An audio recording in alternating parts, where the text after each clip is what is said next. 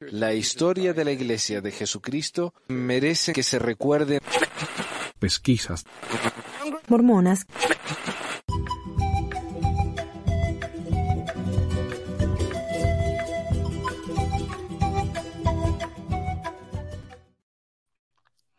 Hola a todos, bienvenidos al episodio 349 de Pesquisas Mormonas. Yo soy Manuel y hoy es el 18 de junio, ahí está, de 2018, por Dios, 2023.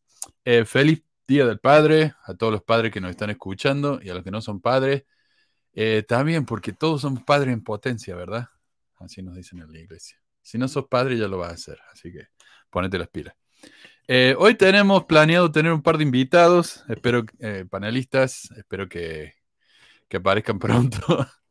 Eh, y gracias también a, a, Carlos por estar ahí atrás cuidándonos el, la transmisión. Y gracias a José, perdón, sé que es un nombre muy, no muy específico, pero él sabe quién es. Gracias a José por suscribirse a Patreon. Como dije, se me están yendo más de lo que están entrando. Así que muchísimas, muchísimas gracias.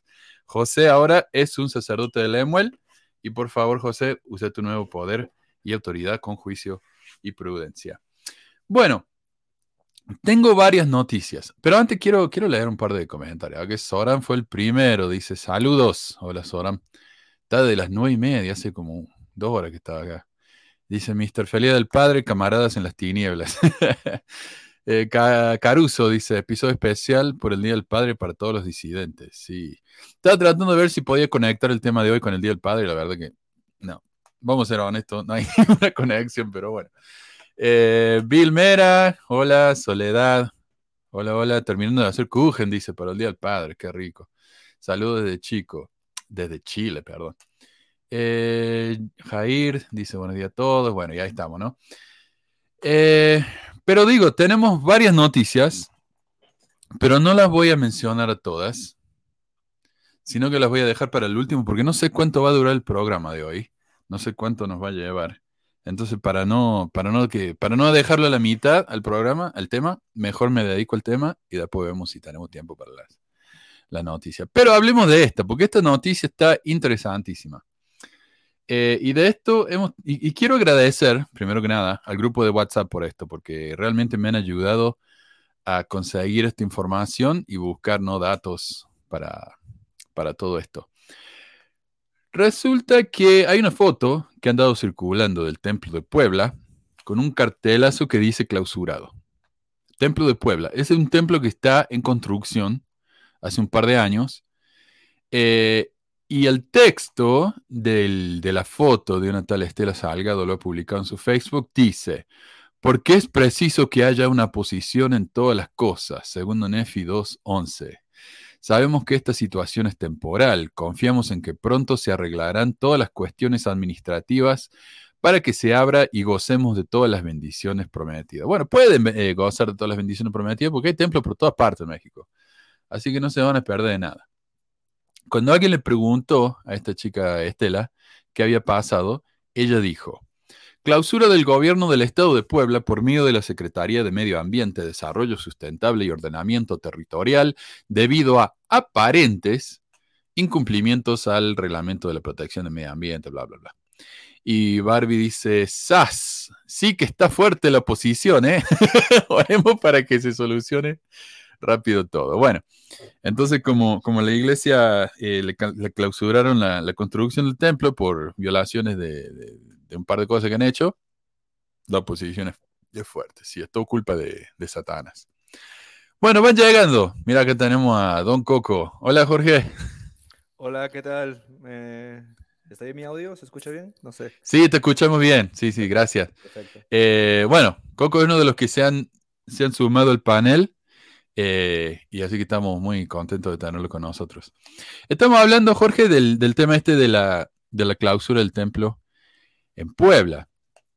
Y a mí me encanta que acá la chica esta pone la palabra aparente entre comillas, como si el gobierno fuera a, clausurar la construcción de un edificio multimillonario solo porque quieren perseguir a la iglesia.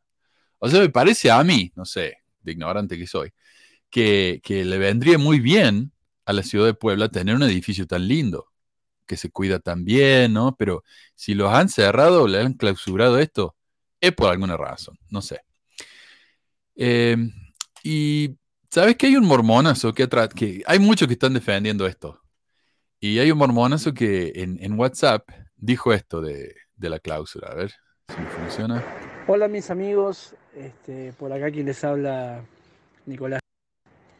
Chicos, según lo que yo estoy viendo, lo que leí en el papel que está ahí, en el sello que está en la, en la entrada del templo, está indicando claramente que la clausuración, la, la, lo clausuraron por ruidos al ambiente y por ruidos molestos. Seguramente, según ese artículo, este, eh, había mucho ruido, obviamente como toda construcción. Entonces, nada, eso es lo que entendí yo. Eso es lo que vi yo, dice. Entonces, claro, el, problema es que había mucho ruido, nada más. Por eso, por eso clausuraron la, construcción, porque había mucho ruido en el templo. No sé. Eh, quiero agradecer a Ana. Muchísimas gracias, Ana, por el super sticker. Y, antes de continuar, ah, Jorge, contanos un poquito de vos. ¿De dónde, vivís? Eh, ¿Fuiste miembro mucho tiempo? ¿Cuál es tu situación? Sí, bueno, ah, primero que nada, gracias por la bienvenida. Este, mi nombre es Jorge, pero voy por Coco, o me dicen Coco. Ah, yo originalmente soy de Perú y yo vivo en Utah también y vivo en la ciudad de West Jordan ahorita. Fui, uh, yo prácticamente nací en la iglesia, yo, este, mis papás se fueron, como se dicen, conversos. Ellos se bautizaron, este, no conocieron la iglesia en Perú y, y se conocieron y todo eso.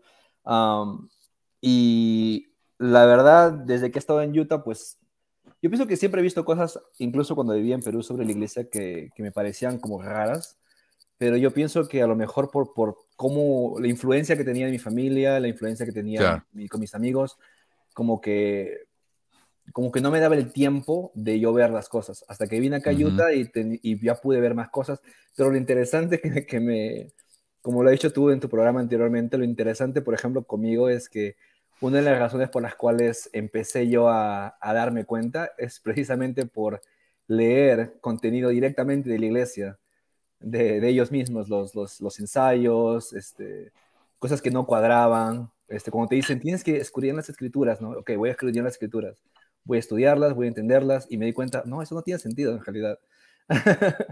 um, Entonces así me fui dando cuenta poco a poco y después empecé a ver más cosas ya en el ámbito de que la iglesia se metía en la política y todo eso, ya no, como que se me, se me hizo muy raro, como con mm. este, no sé, con lo de Proposición 8 en California, yo hice la misión ahí en California, justo estaba yo en la misión cuando pasó todo eso y, y lo que mi presidente me decía, yo me quedaba así como, no, no, no, sé, como que no cuadra, como que no tiene sentido, como dicen amor al prójimo, y, no, profesan algo y después no. Y después, ahora dice no, ahora sí vamos a todos, como...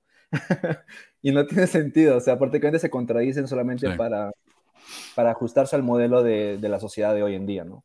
Para ser aceptados prácticamente y que no se les vea raro como anteriormente ah, se les ha visto. Pero sí, esa es mi historia. Ahora vivo en Utah, yo saqué mi, de mi, mi nombre de la iglesia en el 2016 y estoy contento, realmente tengo una, mucho estrés ha salido de mi vida y estoy contento por eso. Bueno, felicitaciones. Acá tenemos al otro Jorge. Hola, Jorge. Em, se escucha bien. Se escucha. Jorge, ¿de dónde nos estás hablando vos? No sé si me escucha. Parece que no nos escucha. Bueno, ya va, ya va a llegar. Dice, sí, muy cierto. Cuando yo llegué a Estados Unidos, dice Juan, me di cuenta de las cosas de la iglesia mormona. Yo creo que, eh, como dijiste vos, eh, Coco, muchas veces el problema es que llegamos acá a este país y en nuestros países estamos tan ocupados porque hay dos miembros locos, ¿no? Entonces yo, imagínate, yo era a los 21 ya era consejero del, obispado, era, era eh, sumo sacerdote, y llegué acá a los 24 y los sumos sacerdotes estaban tan incómodos conmigo porque era tan joven que me pidieron que no fuera más a la clase de sumo, me dijeron que vaya a la, clase de alter. Y, eh, pero cuando uno llega acá, hay tantos miembros que como que no tienen nada para uno, especialmente porque uno es marroncito, ¿viste? Tal vez no es tan importante. Incluso los, obispos, muchos obispos de los barrios latinos son gringos, o sea, no, como si no hubiera, ¿viste? Y, y empieza, uno, se empieza a aburrir, tiene tiempo de pensar y, Y ahí es cuando uno... Es el peligro, ¿no? De tener tiempo libre para pensar. Por eso te mantienen tan ocupado. Ahí es cuando se vino todo abajo. Así que sí, te entiendo. Mira, acá no, nos dejó un, comentario Jair. Dice, investigo lo que pasó. Tengo conocidos en el gobierno de Puebla y proveedores no miembros que me pueden comentar qué pasó, pero nada que ver lo que dicen los miembros defensores de la iglesia. Te agradecería, porque yo traté de contactarme con ellos, pero el email que está en la página no funciona. Eh, así que estaría buenísimo, Jair. Mándame un WhatsApp o algo, un mensaje por Messenger y, y contanos qué pasó. Lo poco que yo sé es lo que encontré en el cartelazo ese, porque la foto de la chica esta es muy de muy buena calidad, así que lo agrandé y pude leer lo que dice ahí. Y como que me entusiasme un poco. Y empezó a buscar todo el reglamento. Por ejemplo, dice, con fundamento en lo dispuesto en los artículos 30, fracción 8 y 47, fracción 19 eh, de la Ley Orgánica de la Administración Pública del Estado de Puebla. Así que fui y busqué eso. Que es la Ley para Protección del Ambiente y el Desarrollo Sustentable del Estado de Puebla. Dice, la clausura temporal parcial o total de fuentes fijas contaminantes o de las obras que no cuenten con la autorización en materia de impacto ambiental. Entonces, parece que la iglesia acá tuvo un problema de contaminación o que no tenían autorización para hacer esta construcción eh, basado en lo, en lo, que estaban causando, ¿no? el impacto en, la, en el ambiente. El artículo 179 dice, clausura temporal o definitiva, parcial o total, y en caso de reincidencia, el monto de la multa podrá ser hasta dos veces el monto originalmente impuesto, sin exceder el doble del máximo permitido la clausura definitiva, atendiendo la gravedad de la infracción. Esto está todo, estas son las leyes que están en el cartelazo ese, ¿no? Que están citadas en el cartel ese. El artículo 14 de la Ley para Protección del Ambiente Natural dice, independientemente de lo mencionado en el artículo 179, procederá a la clausura definitiva cuando el infractor no cuente con la autorización, concesión, permiso o licencia de la Secretaría para el funcionamiento de sus instalaciones o actividades. Entonces me parece a mí lo que están diciendo acá es que la iglesia no tenía los permisos para, para la construcción. No sé, no. Eh, y me decía bien, eh, Adriana, que tal vez el problema acá es que la, la culpa es del constructor, ¿no? De la empresa constructora. Pero me parece a mí que la iglesia tendría una cierta responsabilidad, ¿no? Eh, la ley de la prevención y gestión integral de los residuos sólidos urbanos dice, en caso de riesgo inminente para la salud pública o el medio ambiente derivado del manejo inadecuado de residuos sólidos, sólidos urbanos y de manejo especial, la Secretaría y los ayuntamientos en el ámbito de sus respectivas competencias, de manera fundada y motivada, podrán ordenar una o más de las siguientes medidas de seguridad, la clausura temporal. O sea, también hay riesgo inminente a la salud, dice, y parece que hay problemas con la basura, cómo están eh, deshaciéndose de la basura y todo eso. Todo esto está en el cartelazo ese que pusieron en la entrada del, templo, por eso estoy leyendo esto. Eh, artículo 59 de la Ley de Atención y Prevención de la Contaminación Visual y Auditiva. Cuando la autoridad advierta que se infringe las disposiciones en la normativa aplicable en materia de contaminación visual y auditiva que produzcan riesgo de desequilibrio ecológico. O sea, me parece que el ruido no solamente era ruido, sino también, no sé qué significará eso de la, eh, contaminación visual, pero algo estaba pasando ahí. Entonces no es simplemente el ruidito típico de la construcción que nos decía el pibe este, es, parece, algo un poquito más grave. Eh, artículo 25, bla, bla, bla. Elaborar el atlas de riesgo de peligros naturales en el Estado en coordinación con las autoridades municipales, estatales y federales. Participar con las autoridades federales, estatales y municipales en la prevención de contaminación del aire, agua y suelo en los, eh, esa es otra razón por la que eh, clausuraron esto.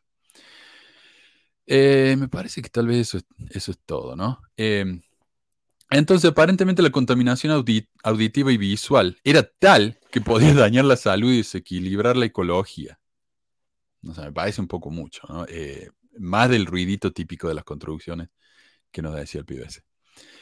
según el cártel, bueno, déjame ver. Eh, según el cártel en, la, página de la, en del Facebook de la chica esta, dice que esta es la segunda vez que lo clausuraron. Y esta foto estaba en, Sonrisa Sud, ahí en Facebook. Y esto es del 2022, casi exactamente hace un año. Y lo cerraron por exactamente las mismas razones. O sea, me parece que a esta altura deberían estar un poco más preparados, ¿no? Eh, dice Jair, tiene también con el drenaje, claro, no sé, El están... de la risa. ¿Cuál es? El comentario anterior que Oh. paguen el diezmo para, para la multa. Para pagar la multa, sí. No vaya a ser que la iglesia tenga que tocar su dinero. Entonces, yo digo, si hay alguna oposición, como decía la señora esa, es la oposición por parte de la iglesia en obedecer las leyes de la ciudad, me parece. Me decían por ahí que, que tal vez la ciudad le, le gusta, eh, le gusta, ¿cómo se dice? Poner multas como esta, ¿no? Para sacarle dinero a la gente. Pero yo diría, meterse con la iglesia sería un error, porque una iglesia multimil millonaria con un edificio, literalmente, un edificio lleno de abogados, sería un error. Y el hecho de que la iglesia no los está haciendo juicio me dice algo a mí, no sé. Tal vez ya llegue. Así Por lo visto, el Dios de la restauración no tiene las suficientes influencias administrativas, al menos. Sí. Bueno, qué bueno que te escuchamos, Jorge. Eh, Perdón, Eh, perdón so- por los impases. no, pasa, pasa. Eh, qué bueno tenerte con nosotros. Contamos también un poquito de dónde nos estás llamando y, no sé, fuiste miembro hace mucho, por mucho tiempo. ¿Qué onda? Casi, casi, toda, casi toda mi vida. Tengo ya 37 años. Ujú. Yo también me llamo Jorge. Yo también soy de Perú. Yo también Oh, ok. soy. Yo también soy hincha de Alianza Lima. este, nada, yo crecí en la iglesia, no soy del convenio, pero desde que tengo esa razón pertenezco a la iglesia. Eh, mi mamá me, me metió en todo esto y es la que, la que me enseñó.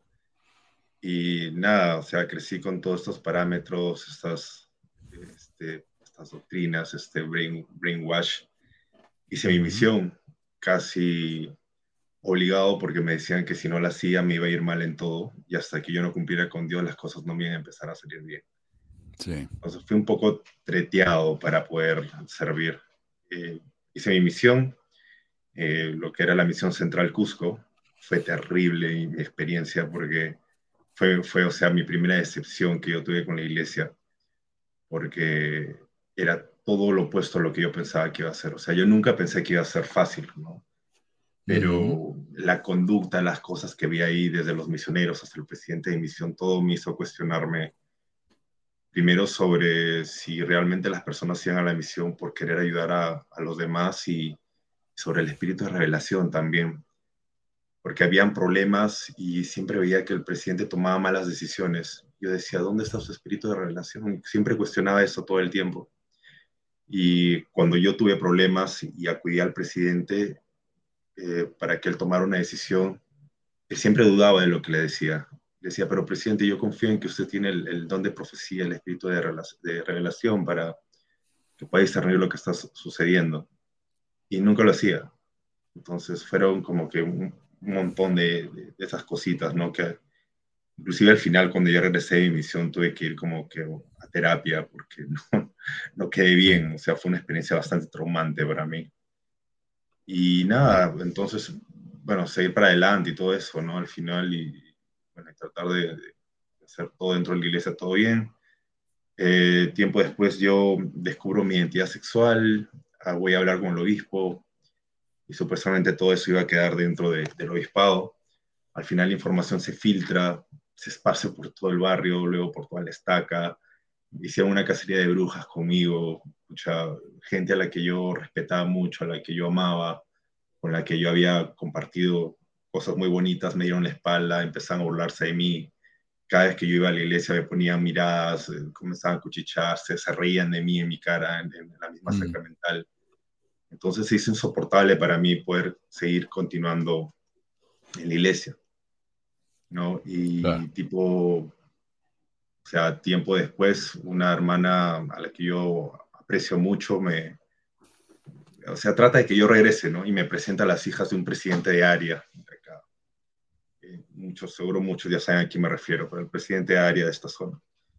Y mm. resulta que, o sea, lejos de, de, no sé, de hermanarme, de afianzar mis, mis, mis lazos con la iglesia y con los miembros, o sea, estas chicas fueron todo menos santas, o sea, fue terrible la experiencia con ellas.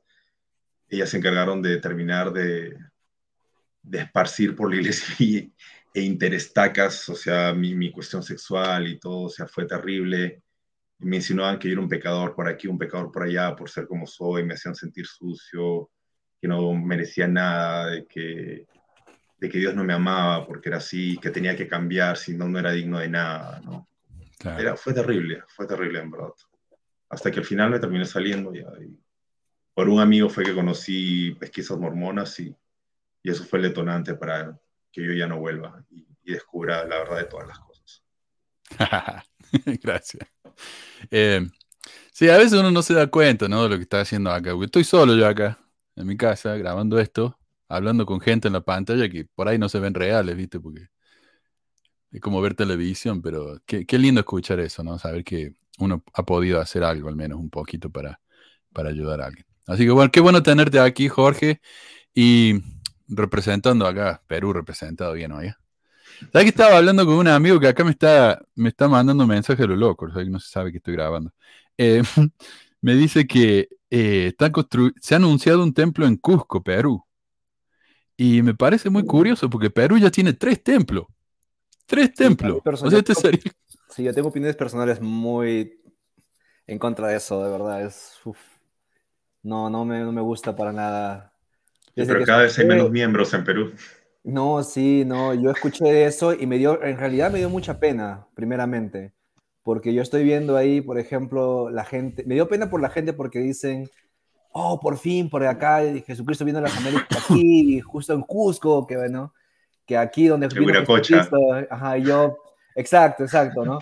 Y yo como, pucha, ¿para qué van a poner eso ahí en, en, tierra prácticamente sagrada de, de, la cultura, ¿no? O sea, para mí es un, una una cachetada, un insulto a la cultura y prácticamente es como decir, lo que ustedes creen en realidad es diferente, fue así. En vez de decir, bueno, todos creemos algo diferente, ¿no? O sea, está bien creer algo diferente, a lo mejor no, no será verdad, pero era la cosmovisión que, los, que la, gente que vivía ahí en esa época tenía, los incas, ¿no? Y, o los, los otros pueblos aparte de los quechuas, de los incas, este, y poner un templo ahí y que la gente tenga la, reacción de decir, oh, como que la restauración, por fin, ¿no? Como que se está cumpliendo todo. Es como un insulto a, esa, a, esa, cosmovisión cultural que tienen y, y, es triste que la gente no lo ve así, lo ve como un milagro y en vez de decir como, me, están, me están aquí imponiendo su Dios, ¿no? sí. Algo así. Totalmente. Sí. Totalmente. Y me decía, me decía este amigo que justo, bueno, Cusco es una zona muy turística. Eh, entonces no sería extraño ¿no? que la iglesia haga esto para meterse ahí como sería una especie de propaganda para que lo vayan a visitar Cusco. Eh, pero qué lástima. Y estaba viendo también que, eh, a ver, déjame buscar, porque estaba viendo la membresía. Resulta que Perú, y esto me sorprendió, Perú tiene la segunda membresía más grande de Sudamérica o Latinoamérica, Sudamérica, perdón, después de Brasil. Así que Chile está número 3, Carlos. Yo pensé que Chile era, lo más grande allá, pero resulta que Perú tiene más. ¿Y no era Sion? ¿No Chile era Sion? Bueno, Sudamérica, Sudamérica. Yo creo que ah. México debe tener más. Eh, pero mira, tiene, Perú tiene 630 mil miembros y hay 779 congregaciones. Y yo hice la, la, la matemática, acá la suma, y con 630 mil miembros en 779 congregaciones, debería haber 800 personas en cada, en cada congregación, en cada barrio. 800. yo no sé, yo nunca he visto un barrio, incluso los más grandes acá en Estados Unidos, que haya más de 100 personas, 150. Así que resulta que, no sé, me parece a mí que tal vez el 20% como mucho debe estar activo en Perú. Hay barrios de emisión que ya no existen. Mm. Antes, necesitaba uno, antes uno necesitaba requisitos para construir un templo cerca. Era número de miembros, número de pagadores de diezmo y no me acuerdo otro más. Pero... Sacerdote. Entonces, si están construyendo templos como locos, me imagino que hay hartos miembros porque necesitas manos de obra para poder hacer la ordenanza. Claro. Entonces, y si tenéis 100 personas activas, van a ir, ¿cuánto? ¿30 personas al templo? Eh, lo que yo he visto acá en, varios templos es que el templo no abre todos los días. Abre como dos veces la semana, por ejemplo. Sí, 809 miembros por barrio debería haber. abren, qué sé yo, lunes y martes. No, no, no lunes no, porque la noche hogar. Eh, martes y miércoles. Y tenés que sacar turno para ir, porque no está siempre abierto. Entonces yo digo, si, si lo tienen, un edificio que sale millones de dólares para construir y lo van a abrir un par de días a la semana por un par de horas, parece medio estúpido, no sé. Ese dinero se lo podrían ahorrar y, como digo yo, la iglesia se podría comprar una flotilla de aviones y mandar a los miembros al templo y les saldría más barato. O sea, y, sería una linda experiencia también para los miembros, no sé, o sea, me parece que es un win-win, como dicen acá, ¿no? Todos ganan. Eh, pero no sé. Bueno, en Cusco ahí va a haber un templo. Aunque no se sabe han comprado el terreno todavía, está anunciado nomás. Eh, bien. Pero bueno, chicos, hoy lo que quiero hacer es hablar acerca de la, presencia del elder eh, Suárez, el primer apóstol latino de la iglesia, en la televisión chilena. Así que pasemos nomás.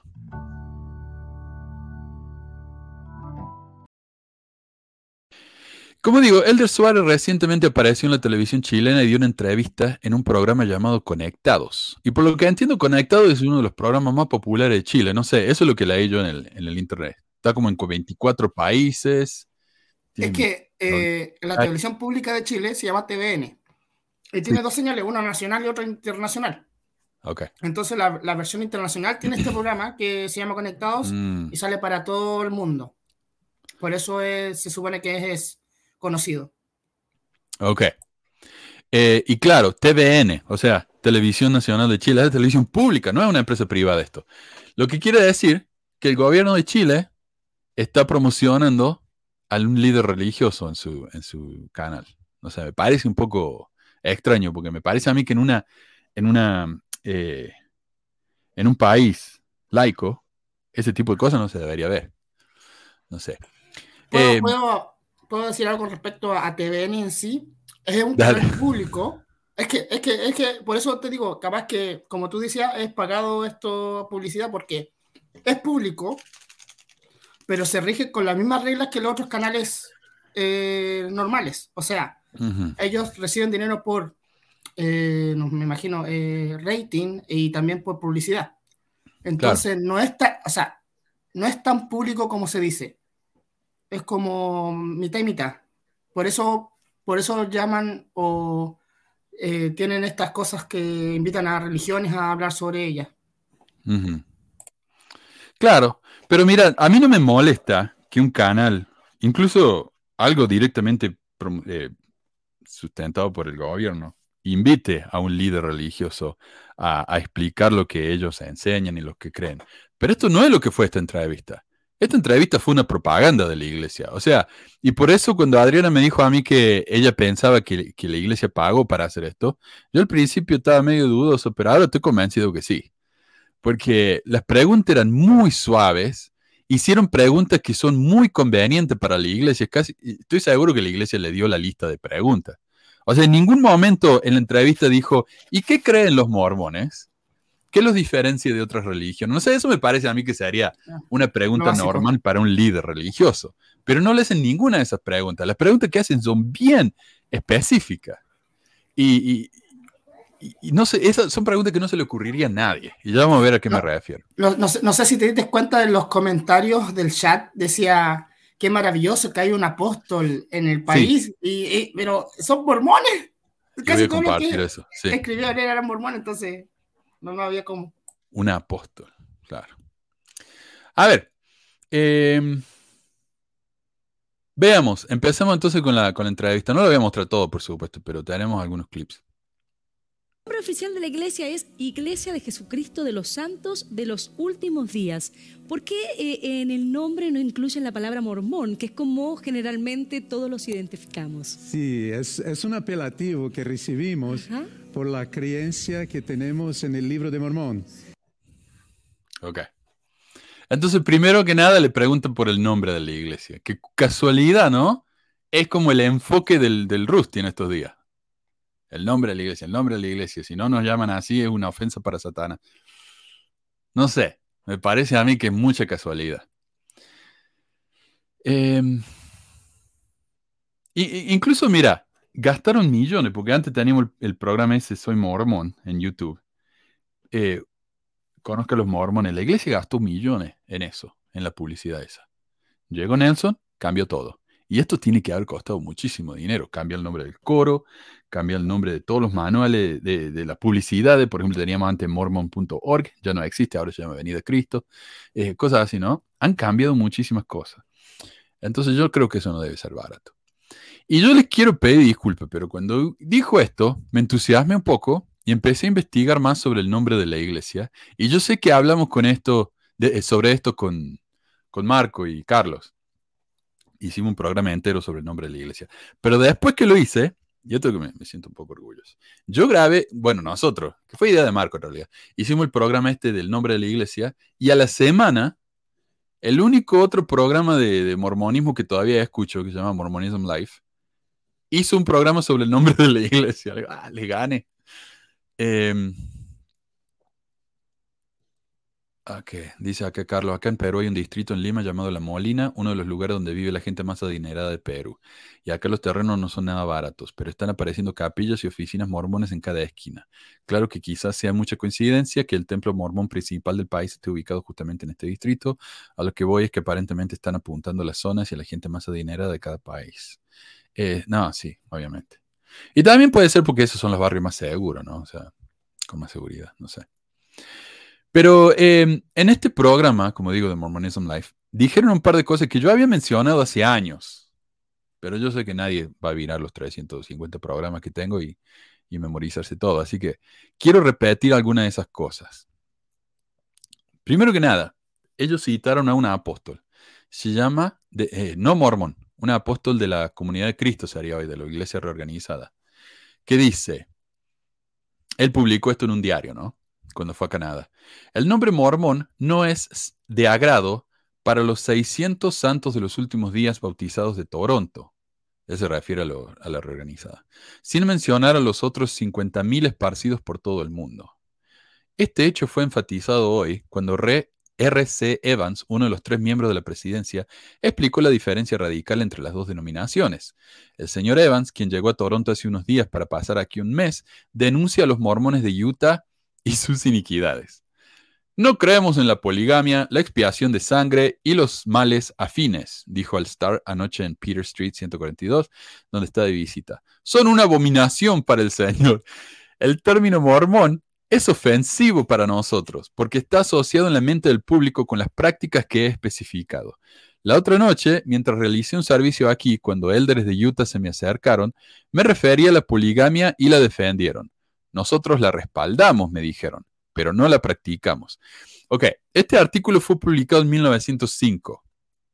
En 1890, la iglesia publicó lo que se llama el, manifiesto, en el que dijeron, ya no practicamos más la poligamia. ¿Y por qué dijeron eso? Porque el gobierno les estaba sacando todas las propiedades, porque la iglesia estaba violando la ley. Eh, la poligamia era ilegal en Estados Unidos en esa época. Entonces, lo que, lo, que tuvieron que hacer es pasar esa declaración oficial, oficial, para que todo el mundo supiera que ya no practican la poligamia. El problema es que siguieron practicando la poligamia después de eso. Y muchos apóstoles lo hicieron. Cuando el gobierno se enteró y le empezó a sacar las propiedades de nuevo, a mandar gente a la cárcel, y tenemos fotos de, apóstoles en la cárcel con, con esos trajes, viste, raya. Eh, ¿Qué hicieron? Pasaron un segundo comunicado, que sería el manifiesto, pasaron un segundo manifiesto en 1904. Esta entrevista es de 1905. Entonces los mormones dicen, nosotros no, no practicamos la poligamia, pero la apoyamos. Porque sabemos que algún día la vamos a vivir de nuevo. Entonces dice Evans, tres mujeres estaban con ellos y le dije a una, ¿crees en la poligamia? Sí, respondió ella. Y sé que Dios castigará a los Estados Unidos por prohibirla. Entiendo que hay cinco élderes de Utah en Toronto en este momento y en estos discursos expondré la poligamia y la expiación de sangre. Entonces ahí está, uno de la reorganizada quejándose de los mormones de Utah porque para él el nombre mormón es eh, ofensivo. Y suena tanto al, Rusty hoy, ¿no? Eh, Y yo no sé, yo, estoy fuera de la iglesia hace tanto tiempo que ya no sé cómo los mormones realmente ven esto, pero me parece que sí lo ven como algo ofensivo. No sé. Em, Pero por supuesto, el, historiador en esa época era el elder Joseph Fielding Smith, que luego fue presidente de la iglesia. Y cuando él leyó esta entrevista, quedó escandalizado. Y le respondió en una carta pública, dice, se informa que usted no está complacido ni los 600 miembros bautizados de Toronto con el nombre mormón. Este hecho, dice el Star, fue enfatizado hoy cuando R.C. Evans, uno de los miembros de la presidencia, explicó la... bla, bla, bla. Em, ¿Sabías que el término mormón siempre se ha aplicado a la Iglesia de Jesucristo de los Santos de los Últimos Días? Que el nombre se adhirió a la Iglesia con la publicación y promulgación del libro de Mormón, que fue aplicado primero por los enemigos de la Iglesia como un oprobio, pero que durante la vida de José Smith, el mártir, y desde entonces ha sido un término aceptado por la Iglesia debido a la costumbre popular como un apelativo. Yo no sé, ustedes, ustedes dicen que, que vivieron, que fue- se bautizaron en la iglesia, ¿no? De, de- de chicos. ¿Ustedes de chicos vieron alguna vez al, al término mormón como ofensivo? Porque yo no, yo no. Jamás, jamás. No. No sé por qué se arañan, honestamente. Yo sé que cuando, era- cuando estaba en la escuela algunos chicos decían, qué mormón que sos, y era una especie de insulto, pero la palabra en sí no, no sé. Eh, bueno, y continúa acá el, el Fielding. Entonces, a ver dónde está. Mm, parece que no lo puse acá en el. Ah, entonces, si el nombre es tan desagradable para usted y sus compañeros en Canadá y en todo el mundo, aunque sea por motivos que ha mencionado, ¿por qué no descarta también el libro de Mormón, de donde se deriva el nombre? Ah, y esto me pareció a mí, me pareció un chiste bastante débil, ¿no? Cuando lo- los ex mormones dicen, bueno, ahora que a la iglesia no le gusta el término mormón, van a tener que cambiar el nombre al el libro de la iglesia de Jesucristo de los Santos Últimos Días. Eh, y digo, nada, bueno, mormón es el nombre de un profeta, eso no quiere decir que la iglesia tenga que llamarse mormón. Pero acá está el mismo futuro profeta de la iglesia diciendo, ¿no les gusta la palabra mormón? Entonces descarten el libro de mormón. Eh, y yo no sé ah, si, por supuesto, eh, el Rusty va a leer esto y va a decir, no, ese era pensamientos de hombre. Pero este fue un profeta de la iglesia, no sé. Eso justo iba a decir. Ahora todos los que lean esto van a decir, no, pero a lo mejor está hablando como hombre, que es usualmente la excusa más usada y realmente menos efectiva que, que se puede usar contra, no, para, para Claro. justificar esto, ¿no? Ahora, pongámosle que el Fielding estaba hablando como hombre. A pesar de que él lo afirmó tan enfáticamente, ¿no podríamos entonces considerar que tal vez el Rusty ahora está hablando como hombre? Y tal vez se está entusiasmando con algo que realmente no es importante. Me parece a mí. Pero como si esto fuera poco, el Fielding justifica la expiación de sangre y dice, no cree en la expiación de sangre. ¿No es esta la razón principal por la que deberías descartar el libro de Mormón? ¿No está usted en desacuerdo no solo con las enseñanzas de ese libro, sino también con las de la Biblia sobre este asunto? Si es así, ¿por qué no descartar la Biblia? Y mientras tanto, el libro de Doctrina y Convenios también. Ambos, así como el libro de Mormón, enseñan la doctrina de la expiación de sangre, y todos están asociados en la mente del público con las supuestas prácticas de la Iglesia de Jesucristo de los Santos Últimos Días. Ok, para aclarar, ¿no? Tengo que considerar siempre que este es el primer programa para alguien. Entonces tengo que explicar un poco. ¿Qué es la expiación de sangre? Es cuando uno comete pecados tan graves que la expiación de Jesucristo no es suficiente. Entonces uno tiene que eh, derramar su propia sangre, como un, un pago extra, ¿no? Para ayudar con la expiación de, que, que hizo Jesucristo. Por esto muchas personas piensan que los mormones no son cristianos, porque piensan la, la expiación de Cristo no es suficiente. Eh, Yo me acuerdo que, yo, perdón Manu que te, que te interrumpa, yo recuerdo que No, no, en está misión Siempre, siempre nos decían los misioneros que si nosotros rompíamos la ley de castidad, íbamos a tener que pagar todo con nuestra propia sangre, que íbamos a tener que usar la expiación de sangre porque era un pecado casi imperdonable. Y nos lo dijo también un Wow. 70 una vez en una reunión de, de zona. Y siempre en todas las historias, increíble. eh, el- el misionero que rompía, o sea, las historias que os contaban sobre los misioneros que faltaban a la ley de castidad, eh, siempre terminaban muriendo. Entonces ya te Oh. imaginas todo el mundo esté traumatizado ahí, ¿no? No, claro, capaz que porque se mataban, ¿viste? Por la culpa que les metían. Qué feo. Qué feo.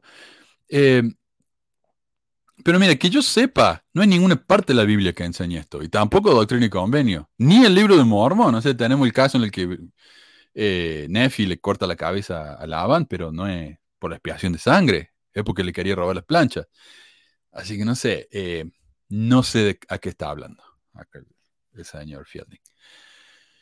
Eh, otra cosa, también es muy común entre los evangelios, otra, otra cosa que ya mencioné, pero que repitieron ellos, así que me gustaría hacerle énfasis. También es muy común entre los evangélicos decir que la palabra mormón deriva de un demonio griego que se llama mormo. Esto está en el, en el libro este y en la película de Los fabricantes de dioses.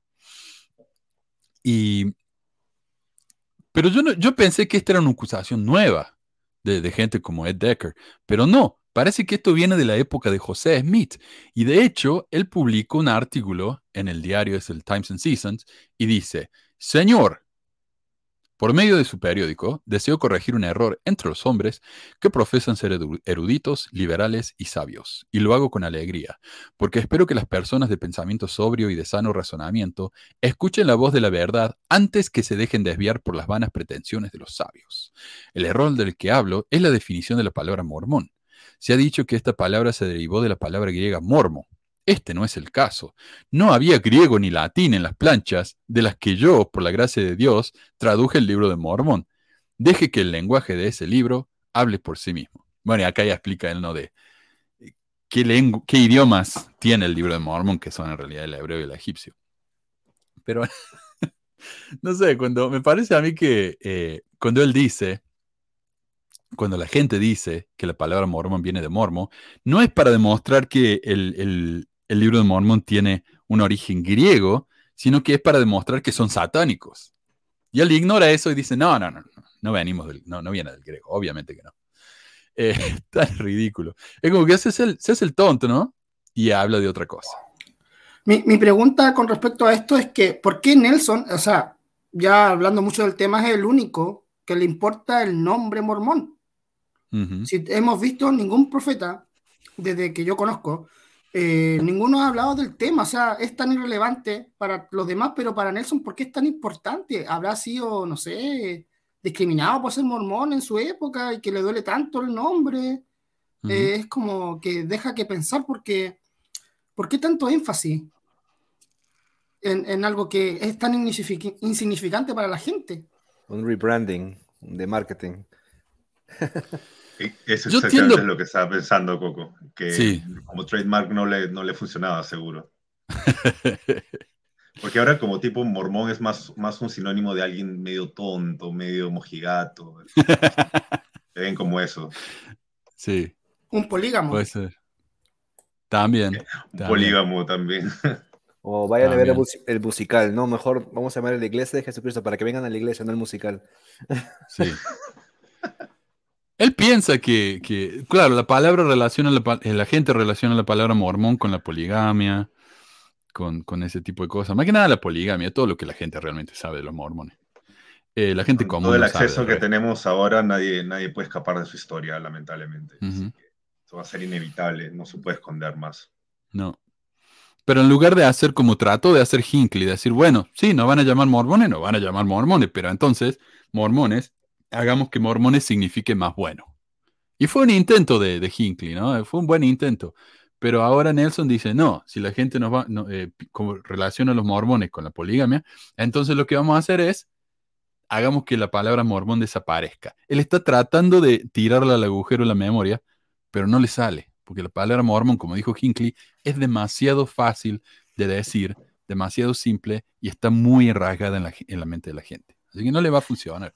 O también puede ser para, o sea, para salirse de la otra rama del mormonismo también, como los fundamentalistas, para que cuando pongan mormón no apare o sea, aparezcan ellos y no la iglesia mormona original. Sí. Ajá. Exacto, Sí, puede ser, puede ser. La otra alternativa es que, eh, que Hinckley lo humilló tanto que, que, hasta el día de hoy está con el, con el culo dolido, no sé. y, por eso lo ha hecho una causa tan célebre, ¿no? Puede ser, puede ser. Le, le cuestionaron el- el- las intenciones. Otra cosa, Mormo. Dale, dale. No, hasta el día de hoy, cuando, cuando alguien se entera que es un mormón, me dice, ah, varias esposas. Hasta el día de hoy. O sea, es una cosa que no cambia. Ah, tiene mucha plata, mucho dinero. Yo como, no. O sea, nosotros, los miembros no, pero los líderes, bueno, ellos sí. Pero hasta, bueno, yo, yo creía hasta hace poco que los líderes trabajaban ad honorem. Y luego me enteré que recibían efectivamente un sueldo. Todos. Mira, sí. Hay, Sí, hay una parte de la entrevista, que no sé si la tienes, Manu, que el mismo apóstol Suárez dice como que ellos viven de la caridad de los miembros. No sé, dice como que ellos dan su tiempo, todo su... Sí. Y nu- nunca da a entender de que ellos reciben pago por lo que hacen. Ujú. Porque ellos dicen, no, nosotros dejamos todo, pero nunca Sí, dice nada eso. porque- Yo me jubilé y ahora me dedico exclusivamente a esto, dice. Sí. Sí. Am, pero mira, ya, ya casi termino con esto. Sé que es un desvío medio largo, pero ya casi termino. Pero me resultó tan interesante. Eh, pero como digo, Mormo es, es un demonio, literalmente, un demonio griego. Pero el problema es que la palabra demonio o dea- daemon en griego significa un espíritu que está entre los dioses y las personas, es como un punto medio. Y pueden ser buenos, pueden ser malos, y pueden ser las dos cosas. En este caso, el, demonio mormón era una mujer que se llevaba a los chicos mientras dormían. Pero era más, no era un demonio real, no era algo que la gente creía, era más como como un cuento para asustar a los chicos, era como el coco, ¿no? Si no te portas bien, eh, te va a llevar, ese tipo de cosas. Pero bueno. Y esta parte me parece muy interesante de José, porque dice, sin embargo, antes de dar una definición a la palabra, permítame decir que la Biblia, en su sentido más amplio, significa bueno. Primero que nada, no. Biblia significa libros. no significa bueno. Eh, porque el Salvador dice, según el evangelio, el evangelio de Juan, yo soy el buen pastor y no estará más allá del uso común de los términos, decir que el bien está entre los más importantes en su uso.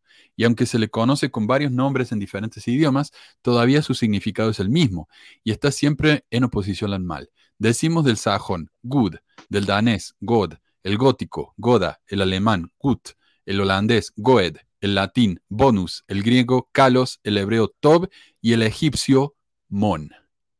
Por lo tanto, con la adición de more o la contracción more, tenemos la palabra mormón, lo que significa literalmente más bueno. Suyo, José Smith. Entonces, cuando eh, Hinckley dijo que mormón significa más bueno, no fue original de él. Viene de las enseñanzas de José Smith. Eso yo no tenía ni idea. Este es el problema.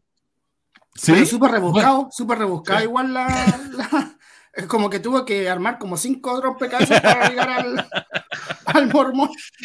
y este es el problema. Dice, ok, more más mon significa más bueno. Este es el problema. El more, more es inglés. Y el inglés no tiene raíz egipcia, tiene raíz germánica, alemana y, ¿cómo es Dutch? Holandesa. No tiene ninguna raíz eh, egipcia. En egipcio no hay ninguna palabra que sea more y que signifique más. No solamente eso, mon no es egipcio para bueno. Mon es el nombre de un personaje, de un dios egipcio, pero no significa bueno. Entonces, todo lo que dijo acá José fue un invento total. No tiene ningún sentido. Así que me parece a mí que esto como que nos demuestra que José para los idiomas eh, es- no era muy bueno. No sé. Y a veces yo Ah. No, pero para, y para el egipcio reformado sí era bueno. Ese sí era bueno. Súper bueno. A veces yo no sé si José Smith a veces decía cosas, porque a veces parece cuando dice cosas o de las cosas que ha dicho que las pensó bien, o sea, bien en lo que pudo haber pensado bien, o sea, con tiempo, y las dijo y a veces dice cosas como esta y tú te pones a preguntar, ¿esto lo pensó? ¿Lo dijo así? ¿Lo sacó del sombrero como de un mormón? Es que el, el egipcio no se, no se sabía en esa época. Bueno, se había descifrado la piedra de Rosetta, pero en, en Europa, en América no se conocía el egipcio. Entonces él dijo, puedo decir lo que quiera, nadie me va a contradecir. Hoy en día sí se sabe y eso es un problema. Un punto final que quiero hacer, y yo sé que muchos mormones me van a decir, bueno, Mormos es el nombre de un demonio egipcio, pero es una casualidad. O sea, las casualidades existen, ¿verdad? Está bien, pero entonces cuando ustedes me dicen que la piedra esa que encontraron en el Medio Oriente que dice NHM y eso es prueba del libro de Mormón, es una casualidad. Seamos justos, ¿no? Eh, pero bueno, eso fue un desvío medio largo, les pido disculpas, pero me pareció eh, interesante esto. Eh, bueno, veamos, ¿qué más dice Suárez? Le preguntan qué es lo que es un apóstol. ¿Qué es un apóstol? El hecho de ser apóstol, ¿qué significa? Bueno, un apóstol. Además, primer latinoamericano. Sí. bueno, un apóstol es un hombre llamado por Dios por medio de inspiración al profeta de Dios que, que está en la tierra para representar a Jesucristo, para testificar de Él. Se recuerdan ustedes que cuando Jesucristo estaba en la tierra, Él tenía doce apóstoles y los doce los seguían y ellos los mandaba de predicar el Evangelio a todos lados. Entonces nosotros recibimos este mismo llamamiento, por eso estoy aquí en, en Chile, voy a Uruguay, Argentina, para predicar la palabra de Jesucristo, para establecer la iglesia de Jesucristo. Eh, conectado con la misión de Él. Entonces, así como los primeros apóstoles de Jesucristo hacían, nosotros también hacemos. Entonces, la definición de apóstol para... Dale. Dale, dale, mano. La, definición de apóstol para él es una persona que sale a predicar. No sé, me parece a mí que es un misionero. Pero él dice que es un apóstol. ¿Qué me decía? Lo que yo no entiendo es por qué habla con voz de doblaje. Si supuestamente él es latino. sí. bueno, debe ser igual que han agarrado esa tendencia también en las capillas cuando van a dar su testimonio. Hablan como si fueran los doblajes de las películas de la iglesia. Yo, creo, que hasta al que mejor le sales al, al Benji. Pero este parece, que le está haciendo el doblaje a Benji. No sé, suena bien raro. No, ¿y dónde queda el don de lenguas? Ah, sí. No, no, pero. No, está hablando él, ¿no? Está hablando él. No, no, sí está hablando él, pero habla Sí, porque hay parte donde se equivoca y le sale medio portugués, pero sí. No, pero sí, esa voz. Es la voz típica de las autoridades generales. Sí. Alguien me, se enojó conmigo porque dije, mi presidente de, misión hablaba con el codo en el púlpito, la otra mano así, y, y hablaba. Y, y llegó un punto en que todos los misioneros hablaban así. Poníamos el codo en el púlpito y la mano así. Era, era ya se había convertido en la regla, ¿viste? Así es como hablan los misioneros. Así que bueno. Em, bueno, pero mira, el sitio de la iglesia nos dice que los apóstoles eran reemplazados una vez que un apóstol anterior moría. Entonces, eh, eh, para los mormones, ser un apóstol, eh, falta siempre 12 apóstoles. Pero en la Biblia eso no fue el caso, porque tenemos el caso, por ejemplo, que cuando se murió Judas, lo reemplazó Matías. Pero luego de eso, no tenemos más reemplazo. O sea, Pablo dijo que era apóstol, pero él se ordenó solo. Barnabás no sabemos si fue apóstol. Pero a medida que fueron muriendo los apóstoles, desaparecieron. Entonces, según la teoría de la iglesia, cuando se murió Pedro y nadie lo reemplazó, se acabaron los doce, se acabó la autoridad inmediatamente. Entonces, por eso hoy en día tienen que estar constantemente reemplazados. Eh, dice, también dice que los apóstoles de hoy tienen el mismo llamamiento y ordenación de los apóstoles en la época de Jesús. Pero no sé ustedes, pero a mí me parece que hay un par de diferencias entre los apóstoles estos y los apóstoles de Jesús. Por ejemplo, y el más obvio, había 12 apóstoles en la época de Jesús y ahora hay 15 no sé, 15 apóstoles. ¿Qué es ese número? ¿Por qué eran 12? Por la tribu de Israel. 15. ¿Qué es eso? Y, en la época, creo que en la época de Benson o uno de esos, había 16, porque tenía tres consejeros. Así que, no sé. No, habían un tiempo, habían también apóstoles como suplentes. No sé si se acuerdan. No sé, habían como apóstoles suplentes, ¿no? Ah, no, tenía ni idea. Dale, dale. Eh, otra, luego de la muerte de Jesús, los apóstoles viajaban constantemente, mientras que los apóstoles mormones viajan de vez en cuando, pero mayormente tienen reuniones en salones de conferencias en Salt Lake. ¿Vieron la reunión esa de eh, sacar una foto? No sé en dónde la publicaron, pero están reunidos como en una mesa redonda, así como los caballeros del rey Arturo, y el medio de la, eh, en el medio está rodeado de televisiones, televisores. Eh, no sé, yo no me lo veo a Jesucristo haciendo eso. En la época de Jesús debían viajar sin bolsa ni alforja. Hoy viajan en aviones privados y se quedan en hoteles de cinco estrellas. Eh, los testigos de la época de Jesús vieron a Cristo y fueron hechos testigos literales de su resurrección, dice, eso está en Hechos 10, 38, 41. Hoy, según el Elder Oaks, él no puede decir que haya visto a Dios o a Cristo de manera literal porque es demasiado sagrado. Lo que nos hace pensar, me parece a mí, que tal vez lo vio o tal vez no lo vio. Eh, fueron elegidos de entre pescadores y personas pobres y analfabetas. Hoy son todos profesionales con carreras muy lucrativas. Y realizaban milagros, levantaban a los muertos de la tumba, hacían crecer oreja y todo, ¿no? Hoy, el milagro más grande que he escuchado a, a un profeta es que una vez sintieron el espíritu que les dijo que una hermana viuda del barrio estaba sola y la fue a visitar. No sé, eh, más milagro que eso, no sé si, si he escuchado, así que no sé. Me imagino que acá nos van a, a compartir más diferencias entre los apóstoles de esa época y, los de hoy. Eh, no sé.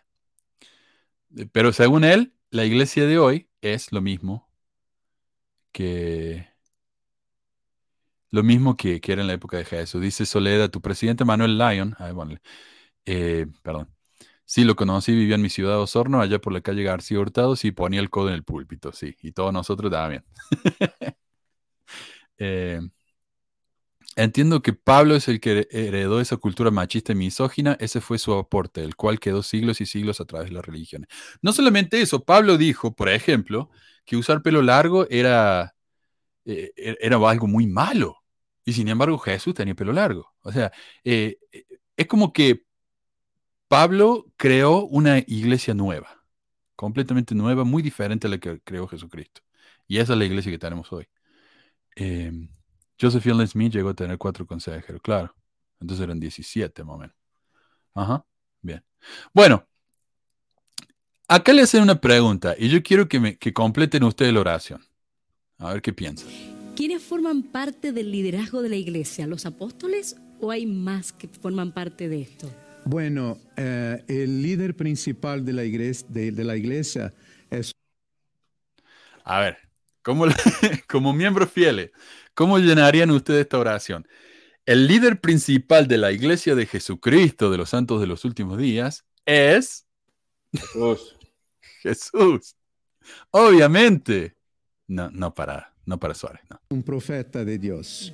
Entonces, él Ups. son doce apóstoles siguiendo el patrón de Jesucristo, porque él era el profeta y tenía doce apóstoles. Jesús era el Uy. profeta.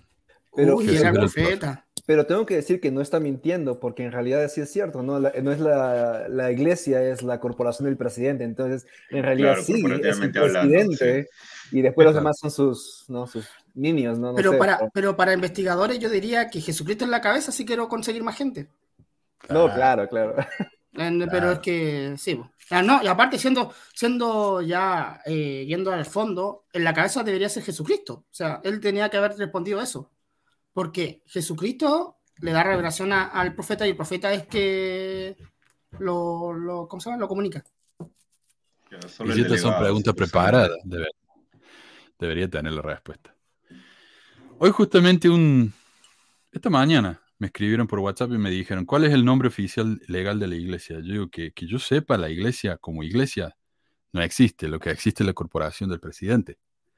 Y se llama la corporación del presidente de la iglesia de Jesucristo de los Santos del Último Día.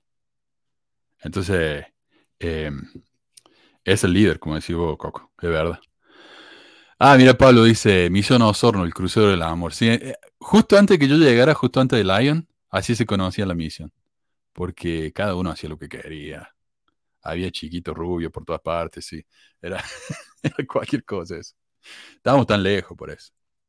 Bueno, eh, también le preguntan qué significa ser un apóstol. Esto es lo que nos dice acá. Estos son quien dirigen lo- los trabajos de la iglesia en todas las partes, siempre conectados con la misión de Jesucristo. Esto es lo que hacemos.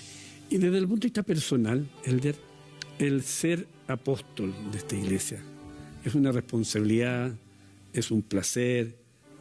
¿Qué, qué significa desde el punto de vista personal? Bueno, desde el punto de vista personal, claro, es algo muy profundo.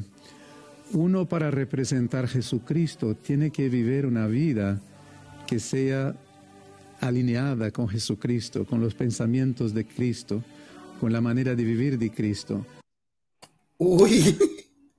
Esa música de fondo, quiero aclarar. Yo no sé si eso se lo han agregado después. Yo dudo que la televisión haya puesto ese himno ahí en el fondo, pero. No, pero me Eh. levanta mis traumas. es Yo, yo creo, no, yo creo, yo creo que la pusieron. Creo que pusieron el tema, yo creo. ¿En la tele? Yo creo que Escucha, sí. Totalmente es una publicidad pagada de todas ahora, maneras. No, se nota Se ha mucho, pagado sí. por eso. Peor entonces. Pero se dieron cuenta que dijo, vivimos como Jesucristo vivió. Oh, sí. Porque yo sé que Jesucristo vivía en un penthouse que sale como 2 millones Sí. de dólares en el centro de la ciudad, yo sé. Y que lo mandaban tenía- viste, de- con chofer. De- tenía mil millones de dólares en el banco. y-. Qué ridículo, por Dios. Eh, pero claro, y yo, yo, me, yo me acuerdo de esa parte de la Biblia cuando Jesús vio a los cambistas en el templo y le dijo, oigan, ¿le parece si hacemos un acuerdo y construimos un mall acá que es cuatro veces más grande que el templo? Así embellecemos la ciudad. Porque Jesús hizo eso, ¿no? Sí, eso, eso mismo. Y, y votar a toda la gente pobre y necesitada también, ¿no? Aparte de eso. Ajá. Sí. No, y le pedía diezmos también a los que vendían ahí, también le pedía el diezmo. A todos los que vendían. Y dice, bueno, vamos a vender café y té porque eso atrae gente. No, qué locura esto, qué estupidez, qué estupidez. Eh, vivimos como Jesús. Cualquiera que lo vea, mira, así nomás, así nomás vos los ves a este hombre y vos tenés la imagen de Jesús en la cabeza, ¿verdad? Es tan estúpido esto, por favor. Y la, la cara de decir eso, no sé. Es que eh, lo que, él, lo que él describe, para mí en mi mente vienen los misioneros, no vienen ellos. Los misioneros viven como Cristo, porque tienen que invitar a la gente a venir a Cristo y tienen que, y viven con lo mínimo que, que, que le dan, eh, pasan hambre, frío, Ujú. no sé. Este caballero Claro. me imagino que come siete veces al día. No, sí. Y, Claro, porque agarran a jovencitos incautos de 19 años, les roban dos años de su vida y los ponen a la que, iba a decir casi una mala palabra, así al, a lo que sea y, y, o sea, agarran Y ellos, y y los- ellos son, y ellos son los que traen gente. Estas personas que están, que están sentadas ahí no traen a nadie. Porque él solamente representa a una corporación. No el amor de que profesan, sino él representa a una corporación que gana plata porque hay gente que les paga para salvarse. Claro, predicar el evangelio. Él va a hablar en conferencia. Él va y, habla a la gente que ya está convertida. Esto no es predicar el evangelio. Ah, me preguntaban si yo conocía a los Lion, Lion que estuvieron en el centro de, entrenamiento. No, yo estuve con los Phillinson, como dice Pablo acá.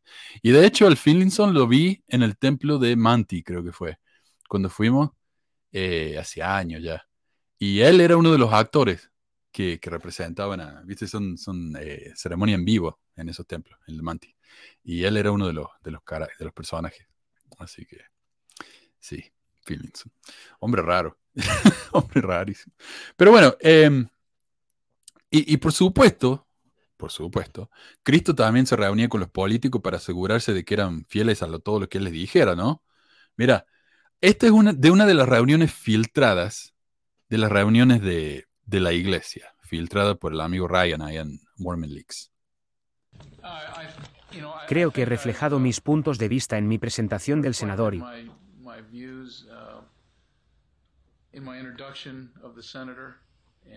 Nuevamente, no puedo enfatizar lo que significa para la Iglesia de Jesucristo de los Santos de los últimos días tener cinco, que hemos tenido, cinco sumos sacerdotes con recomendaciones para el templo en el Senado de los Estados Unidos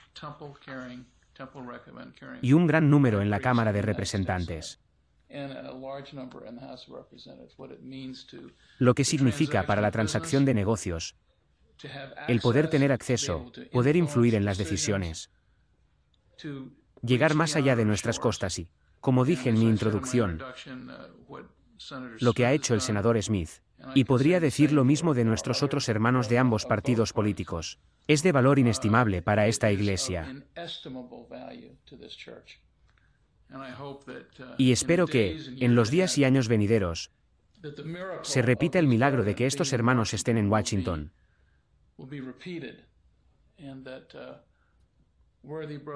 Y que hermanos y hermanas dignos de esta iglesia en este país y en otras tierras se levanten y encuentren maneras de estar en cargos selectivos y poder ayudar a llevar la carga. Porque hay un componente político y económico que es vital en el funcionamiento de la Iglesia.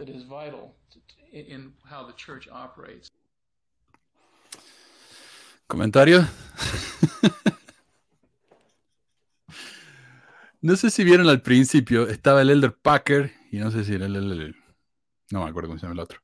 Pero esta es una reunión con los doce, en la que un hombre está diciendo, necesitamos a miembros de la iglesia en el Senado y en la Casa de Representantes, que sería como eh, un diputado, ¿no? En el Congreso, eh, influyendo, influyendo. O sea, acá la, iglesia está diciendo directamente en nuestra cara que ellos están influyendo en el gobierno. Y yo no me acuerdo que Jesucristo haya hecho eso. De hecho, me parece que fue al revés, ¿no? O sea, cuando Jesús se enfrentó a Poncio Pilato, ¿qué le dijo? Yo soy el rey de los judíos. Poncio Pilato era el, gobernador de Judea, el gobernador romano de Judea. O sea que Jesús le dijo en su cara, tu posición política no sirve porque yo soy el verdadero líder. Y eso es lo que lo llevó a ser condenado a muerte, ¿no? Eh, la iglesia hoy no solo no se enfrenta al gobierno, sino que hacen alianzas tras puertas cerradas, preparan, animan a miembros para que se conviertan en políticos.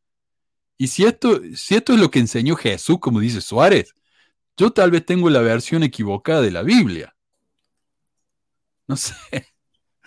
Otra cosa, nótese que cuando Suárez habla de lo que significa ser apóstol, se muestran en pantalla clips de la iglesia, con misioneros, chicos cantando, leyendo las escrituras. Esto está preparadísimo. No me pueden decir que esta es una verdadera entrevista y que las preguntas que le están haciendo no fueron arregladas de antemano. Y probablemente, como dije, preparadas por la misma iglesia. Eh, entonces, está bien que una televisión pública financiada al menos en parte por el gobierno tenga un representante eh, religioso? Por supuesto que sí. ¿Está bien que hagan este tipo de propaganda? Para mí no. Para mí me parece absolutamente ridículo esto. Y si piensa que estoy siendo demasiado desconfiado, ¿no? Al pensar que esto está todo arreglado, escuchen esta, esta pregunta que sigue, que, es la pregunta favorita de la iglesia y, la que mejor los hacen que, eh, quedar. Y mientras la ven, miren la pantalla, lo que están mostrando en la pantalla, perdón, lo que están escuchando en podcast, pero fíjense lo que hay. Ahí va. Vamos. Como apóstol, a esta iglesia que representa, que es imagen, hacen muchas actividades. Muchas veces uno olvida la, cantidad de cosas que se pueden hacer, en la cual pueden participar. No solamente en este país, sino que también en otros. Eh, cuéntenos un poquito de, esa, de, eso que es tan relevante y que muchas veces la gente no alcanza a percibir. Bueno, la iglesia participa alrededor del mundo, en proyectos humanitarios maravillosos. Por ejemplo, el año pasado, de 2022, la Iglesia empleó mil millones de dólares en proyectos humanitarios para ayudar a las personas. Una de las mayores fue una donación de 32 millones para el Programa Mundial de Alimentación. También ayudó a UNICEF con 5 millones de dólares para el programa de, malnutrición de, niños. Y así seguimos haciendo muchos programas alrededor del mundo. No solo tenemos nuestras reuniones dominicales a donde nos reunimos, pero somos activos en muchos proyectos. La iglesia trabaja mucho para ayudar a estas comunidades y a veces es la primera que llega. No hace mucho ruido para que todos sepan, porque servimos a Dios, servimos a Jesucristo, amamos nuestro próximo, este es parte de nuestro ministerio, entonces no estamos ahí para hacer eh, propaganda de todo. ¿Qué está haciendo en este momento? No, por Dios. Esto es tan hipócrita, por favor. No sé, no sé si tiene algún comentario. Dijo, dimos, dimos mil millones de, de, dólares, pero nosotros no, no, no, no, no queremos hacer, no hacemos bombo de nada. Nosotros solamente entregamos nomás, pero estoy aquí sentado solamente para hablar de Cristo. ¿A dónde? Estoy acá en uno de los programas más populares de Latinoamérica. La, la, ayuda que ellos dan no se niega. O sea, sabemos que muchas veces este, ellos ayudan a, muchas organizaciones, a países en desgracias y todo eso. Pero, o sea, siempre tienen que marketearse, evidentemente, ¿no? Inclusive cuando los miembros van a hacer actividades de servicio, manos que ayudan, el logo de la iglesia, el, el, la Iglesia de Jesucristo de los Santos de los últimos días, en las cajas donde están los víveres. Las cajas, sea, sí. su- Todo. Claro, o sea, no, no es, es solo simplemente por amor al prójimo, evidentemente. Me sorprendió que no mostraran clips de las, los miembros con sus chalecos de manos mormonas ahí limpiando la playa, Sí. cosas así, ¿no? Faltaba eso nomás. Pero tenían, viste, tenían imágenes de, de gente en, en el Medio Oriente, en África, no sé dónde miércoles. Pero, a ver, volvemos. Mira, ahí está. Entonces, ¿por qué ponen esto? Y en, y en partes anteriores muestran a los misioneros, a los misioneros dando las charlas. Ahí va. Entonces, no, no es casualidad. Y yo dudo mucho que el programa haya tenido esto listo para presentar. No sé, no me parece a mí. Tal vez soy demasiado incrédulo, pero no sé. Pablo, Pablo dice algo, Pablo dice lo que te, lo que te decía al principio, decía, TVN no es financiado por el Estado. Por eso necesitan producir este tipo de propa- propaganda falsa. Claro. Qué asco. Qué asquerosidad. Bueno, mira, esto es lo que escribí yo. Esto es tan hipócrita, no sé ni por dónde empezar. La iglesia no hace propaganda de lo que hace, dice él. Por eso manda gente como esta alrededor del mundo para hablar de los miles de millones que gastan en ayudas. Aunque ni en pedo te muestran un solo recibo de lo que han dado. No hacen propaganda, pero arreglan con un programa de televisión para que les hagan preguntas medio, medio masturbatorias, ¿no? En la que la iglesia puede hacerse ver como dioses. No hacen propaganda, pero si vas al sitio de Church News o Desert News, no faltan las noticias en las que la iglesia dona esto a esta causa, dona esto otro a esta causa. Sí, donaron 32 millones al Banco Alimentario Mundial, pero también tuvieron que pagar 250 millones de dólares, y esto es una de las noticias que vamos a hablar si tenemos tiempo, para compensar a las víctimas de abuso por parte de los líderes scout. Y no estoy hablando de todas las víctimas de abuso de la iglesia mormona, solo de los líderes scout. Entonces, no sé, a mí me critican porque solo digo lo negativo, pero me parece que acá Suárez está tocando la trompeta un poco muy fuerte, ¿no? Eh, en esta parte le hacen otra pregunta muy conveniente al Suárez, que me parece a mí que no es una pregunta normal para un líder de la iglesia. Y a veces es la primera que llega. No hace mucho ruido. Dios, servimos a Jesucristo ahí para hacer eh, propaganda de todo. Perdón, bueno, ¿Cuál es ahí el viene. rol de las mujeres en la iglesia? Bueno, eh, me encanta esta pregunta, porque las mujeres son muy importantes en la iglesia. Ok. Eh, a ver si sigue. Tenemos varios comentarios y el Ah, no, sí. Ok. Eh, y ahí manda un Hinckley, ¿no? Diciendo que las mujeres tienen cargos muy importantes, que son presidentes de organizaciones. Lo que no dice en ninguna parte es que todas las mujeres, incluso las presidentas más altas de las organizaciones mundiales, tienen que rendir cuentas a hombres como él. O sea, él está por encima de todas las mujeres de la iglesia. Él y por lo menos 70 y, no sé, 80 líderes más. Eh, Pero bueno. son importantes, pero son importantes para la iglesia. Él lo dice, Ojo, que hay una, que gran, hay una, hay una super diferencia acá. Ellos, ellos no dicen esenciales, solo dicen tienen cargos importantes, solo también son importantes en la iglesia. O sea, yo aún así considero de que no la siguen viendo igual que un hombre, simplemente. Sí. Ah, mira, dice Patricia, en las redes sí hacen muchas propagandas, muchos son de Family Search. Interesantísimo, porque van a hablar de eso también. Le preguntan qué es Family Search y ellos, ellos hablan de eso. O sea, de nuevo, ¿quién sabe que Family Search y la iglesia tienen alguna eh, relación? Pero ellos le preguntan por nombre. Ellos Y en saben. Latinoamérica, y en Latinoamérica no se conoce tanto Family Search tampoco, entonces No. va a estar preguntando eso, te tuve, te tuve que basarte la pregunta. Están haciendo propaganda. Y esto es lo que dijiste vos, ah, Carlos, de, de los comentarios de la gente, mira. primero es de Elisette Astudillo desde Neuquén. Ella dice, gracias Elder Suárez. Me emocionan sus palabras. También tenemos uno que le envían grandes saludos y está muy contento por su visita a Chile.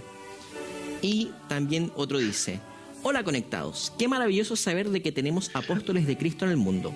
Un gusto conocer a Elder Suárez. Saludos desde Tomé Concepción. Mira, No puedo con la música. No puedo con la música de fondo, te lo juro. Recontra Este es uno de esos que se hacen los no mormones. Dice, qué gusto es conocer a Elder Suárez. Qué maravilloso es saber que tenemos apóstoles de Cristo. Este es un mormón. Es un ¿qué te mormón. sí, es obvio. Lo que me gusta también es que. Lo que me gusta también es que delataron a todo el mundo acá, mira, le pusieron el número de teléfono de todos. si quieren escribirle. Eh, bueno, qué lindo es tener un apóstol hoy en día, dice. Bueno, esto me hace acordar cuando Hinckley salió en, en, uh, en la televisión nacional. Y pucha, no me acuerdo cómo se llama el animador muy famoso que, que lo entrevistó. Y es que la, la, esposa de él, una de las 20 esposas de él eh, que tuvo, el animador este, era mormona. Entonces en esa época lo invitó a Hinckley. Y, y cuando terminó la entrevista, me acuerdo en la misión me lo, lo, lo mostró nuestro presidente de misión. Cuando termina la entrevista dice, presidente Hinckley, el profeta. Dice, oh, ¿vieron? Dijo el profeta. Entonces estaba tan contento. Eh, bueno, una de las personas que nos está viendo dice que Family Search vende eh, los datos hacia empresas privadas. Ah, ahí está. Adriana Batista, justamente ella. Puede ser. La verdad que yo no sé, no tengo datos de eso, pero no me extrañaría. Eh, por supuesto, la empresa más grande de, genealogía en Estados Unidos es Ancestry. Y Ancestry y la iglesia tienen un trato. Por eso cuando vos vas a los centros de Family Search, podés usar Family, eh, Ancestry gratuitamente.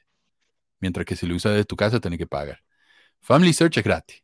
Pero puede ser eso. Puede ser que así es como hacen la plata, ¿no? Eh, Quién sabe. Eh, y, y, y, como para que podamos recordar, ¿no? Que la iglesia no hace propaganda, eh, Suárez nos repite este. Muchas este gracias. Encantadísimo. En, en, en, nuestro, público. En nuestro público. Nosotros tenemos muchos representantes en todos los países. Como decía yo, que empleamos mil millones de dólares el año pasado. de nuevo. Eh, nada, no es nada, no somos pero donamos mil millones de dólares. No sé si, si se olvidaron, ¿no? Donamos mil millones, por, por la duda. Qué increíble. Eh, a ver, ¿qué escribe acá? Dice, claro, Suárez ya dijo que los apóstoles modernos son como los apóstoles de Jesús con la mano derecha mandando anuncios de lo que hace para ayudar a la mano izquierda. Eh, no vaya a ser que la mano izquierda no se entere de lo que hace la mano derecha. Eh, y, y, yo sé que alguien me va a decir, bueno, Manuel, nada te cae bien, o sea, están, están donando mil millones de dólares, ¿para qué te quejas? Bueno, este es el problema. La iglesia tiene más de 150 mil millones de dólares en, acciones de Wall Street incluyendo, como ya dijimos, acciones en empresas que construyen armas de guerra. Tiene incontables negocios. Es dueña del 2% del estado de Florida. Acaba de comprar un almacén por 89 millones de dólares que le alquilan a Amazon. Y con todo el dinero que tiene, no gastan un peso en conserjes en sus capillas, sino que los miembros tienen que ir y limpiar los inodoros gratis. Y a pesar de que reciben unos 7 mil millones de dólares anuales solo en diezmos, no contando Larry King, sí, Larry King Life, esa fue la persona que habló con Hinckley. Y a pesar de que 7 mil millones es una cifra conservadora, probablemente mucho más, más el dinero que reciben de los negocios, hasta hace dos años solo donaban unos 40 millones de dólares anuales, o el 0.6% de sus ingresos de diezmos en caridad. No fue hasta que la fortuna obscena que tanto trataron de esconder se hizo pública y que la Comisión de Valores y de Bolsa y Valores multó a la iglesia con 4 millones de dólares por acciones fraudulentas en sus inversiones, que la iglesia finalmente decidió donar un poquito más. Pero mil millones es mucho. Pero es entre poco y nada para una iglesia tan increíblemente rica, la cual podría sola acabar con el hambre en docenas de países alrededor del mundo. Y, lo que es lo más irritante, la iglesia no muestra un solo reporte financiero. O sea, ellos hacen esos reportes que publican anualmente, porque no hacen propaganda, eh, pero no dice nada a dónde va tanta cantidad de dinero, dónde va esta otra. No dice nada. Simplemente dice, este es el monto total. ¿Qué significa eso? Están contando el trabajo de los miembros. Por ejemplo, durante el COVID, eh, el sitio de la iglesia promocionó el hecho de que muchos miembros en Latinoamérica hicieron mascarillas y las regalaron a la gente del público, ¿no? A, lo, a, los no miembros. Sí, pero el material fue donado por los miembros. La obra, la mano de obra, fue de los miembros. Eh, la distribución fue de la iglesia. Entonces la iglesia ahí se llevó todo. La iglesia cuenta eso como parte de los mil millones, porque si lo hacen, está siendo muy deshonesta. Entonces, eh, en lugar de eso, en lugar de, de andar ayudando más Diga, mil millones mucho, pero mostrame que realmente están ayudando con mil millones. Pero en lugar de eso, están construyendo más templos lujosos con mármol italiano por todo el mundo, incluso en países que ya tienen 60 templos o en lugares donde hay tres miembros. Porque eso, obviamente, es lo que haría Jesús, ¿no? Eh, y también, en, también en Haití, que hay como 70% de pobres dentro de su nación. Entonces, construyen templos a vez de construir eso, ¿por qué no ayudan humanitariamente? se vería más bien eso que construir un edificio. Sí. También fíjate que ellos encuentran entre su caridad, porque tenemos los reportes de en, Canadá, por ejemplo, donde eh, tienen que presentar los reportes de cómo usan su dinero. Parte de la caridad es el financiamiento de los barrios. Parte de la caridad es financiar a la BYU. Y yo no sé, pero me parece que eso no es mucha caridad. Eso no es realmente ayudar a, a los pobres. No lo veo yo eso. No me lo trago. Así que van a tener que hacer mejor que eso. Em, más tarde le preguntan sobre Family Search, justamente. Y Suárez aprovecha para promocionar este servicio gratuito, porque obviamente cuando uno escucha la palabra mormon, lo primero que piensa es Family Search, ¿no? Eh, y al final le dan un minuto para que diga lo que quiere y decide promocionar la página de proselitismo de la iglesia, que es veniracristo.org, que antes era mormon.org. Esa es la página donde uno iba y era muy básica y uno podía chatear eh, con un misionero. Ahora no, es ahora es veniracristo.org. Pero fíjate que mientras él está diciendo la dirección web, aparece abajo antes de que termine de decirla. Eh, acá va.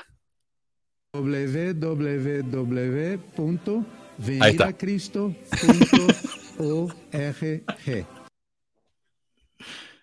Esto está preparado. No me digan que no. Así que bueno. Esta fue la participación del apóstol, que también es un profeta bien redador, en la televisión chilena. Estelar, la verdad. Eh, Algún día habrá alguien que haga las preguntas adecuadas y cuestione las acciones conflictivas que tiene la corporación, como por qué está registrado como corporación. Ahí está. Eh, buenísimo. Bueno, no sé si tienen algún comentario sobre esto, sobre todo este, esta entrevista. Eh, si no, vamos a pasar ya a la próxima. Bueno, definitivamente esto fue publicidad pagada, como, como te vuelvo a repetir, y y tal vez el canal que los entrevistó este, tenía, no tenía fondos en la caja chica, qué sé yo, ¿no? Entonces, esto fue una publicidad tremenda, de todas maneras. Claro.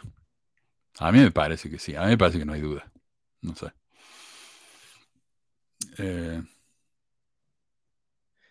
Fíjate que, este, ¿sabes que me he dado cuenta? Que hay misioneros a tiempo completo que andan merodeando en las páginas de los disidentes mormones, como por ejemplo pesquisas. Yo un día me encontraba debatiendo cosas random sobre la iglesia y de pronto a la hora me escribe un misionero por Facebook. Yo hasta ese entonces no sabía que los misioneros podían usar Facebook, porque al menos en mi época no era así. Además, hablamos con nuestros padres una vez al año y por media hora. Sí. Y, y comienza a hablarme de la iglesia y sobre el libro de Mormón y yo obviamente le compartí mi, mi, experiencia y lo que yo creía ahora, ¿no? Y me dijo, te invito a orar y todo eso. Le dije, pero yo ya oré y yo ya sé cómo es, yo ya viví, yo, yo a la conclusión que he llegado son por experiencias vívidas, no es porque nadie me ha metido nada en la cabeza. Yo te invito, le digo a ti que leas. Ah, pero creo que no pueden, le dije, porque en la misión te prohíben leer. Solo te dejan leer la, la, las escrituras nada más, porque no les conviene que te enteres de cosas, pero si tú te pones a leer, le dije, te vas a dar con muchas sorpresas. Y el misionero todo bien, bien eh, amable y todo, como que me agradeció por el tiempo y ya dejó de escribirme, porque estuve escribiéndome como por una semana más o menos, hasta que yo ya, o sea, le dije no y, y no, ¿no? O sea, nada va a hacer que cambie yo mi manera de pensar ahora. Bien. No, está muy bien. Eh, a ver si puedo. Alguien me está diciendo acá que, claro, porque decíamos, ojalá vaya con un periodista serio que le haga preguntas buenas. Em, preguntas adecuadas, decía Charlie. Y, ¿quién fue? Mario dice, ya lo hicieron, pero el Bernard se hizo el boludo. Sí. Y, voy a citar acá a Bernard, tengo un clip de él ah, hablando en una, eh, eh, cuando le hicieron preguntas difíciles. Y vamos a ver eso. Eh, ah, Adriana dice, te mandé lo de Ancestry. Ahí lo voy a mirar, Adriana. sí, se me hace un poco difícil ahora ese. Ah. Bueno, ahí va. Y... No sé. Bueno, pasemos entonces al tema que sigue. Sigue. y un poquito de noticias. Resulta que, como dije, y acá les voy a mostrar el, el anuncio. A ver, soy muy lento para esto, le pido, le pido disculpas. Mm, ahí va. En abril de este año, los Boy Scouts de América se vieron enfrentados a una multa de 2.4 mil millones de dólares en compensación para las víctimas de abuso sexual por parte de los líderes de las tropas. Como la iglesia fue socia de los Boy Scouts hasta el 2018, es responsable por parte de la multa. Y como ven ahí, a la iglesia le toca pagar 250 millones de dólares eh, para compensar a las víctimas de abuso.